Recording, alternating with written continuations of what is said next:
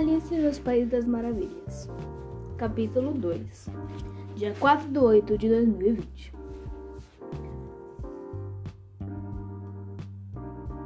A toca do coelho dava diretamente em um túnel, então aprofundasse-se repentinamente. Tão repentinamente que Alice não teve um momento sequer para pensar antes de já se encontrar caindo no que parecia ser bastante fundo. Ou aquilo era muito fundo ou ela caía muito devagar.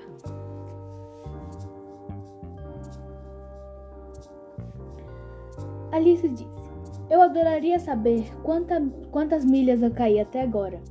Ela disse em voz alta. Eu devo estar chegando em algum lugar perto do centro da Terra. Deixe-me ver. Até aqui eu já desci umas 400 milhas, eu acho. Você vê. Alice aprendeu uma porção desse tipo de coisa na escola e pensou que seria muito boa oportunidade de colocar para fora o seu conhecimento, mesmo não havendo ninguém para ouvi-la. Mas ainda assim, era bom praticar.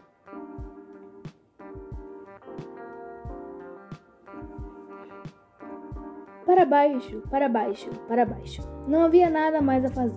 Então Alice começou a falar novamente. Dina vai sentir muito minha falta esta noite. Eu acho. Dina era gatinha.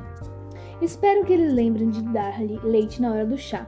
Dina, minha querida, eu queria que você estivesse aqui comigo agora. Não há ratos no ar, eu temo. Mas você poderia pegar um morcego. E eles são tão parecidos com ratos, mas você sabe. Mas será que os gatos comem morcegos? E aqui Alice começou a ficar sonolenta e continuou falando para si mesma de uma maneira sonhadora. Gatos comem morcegos e às vezes morcegos comem gatos.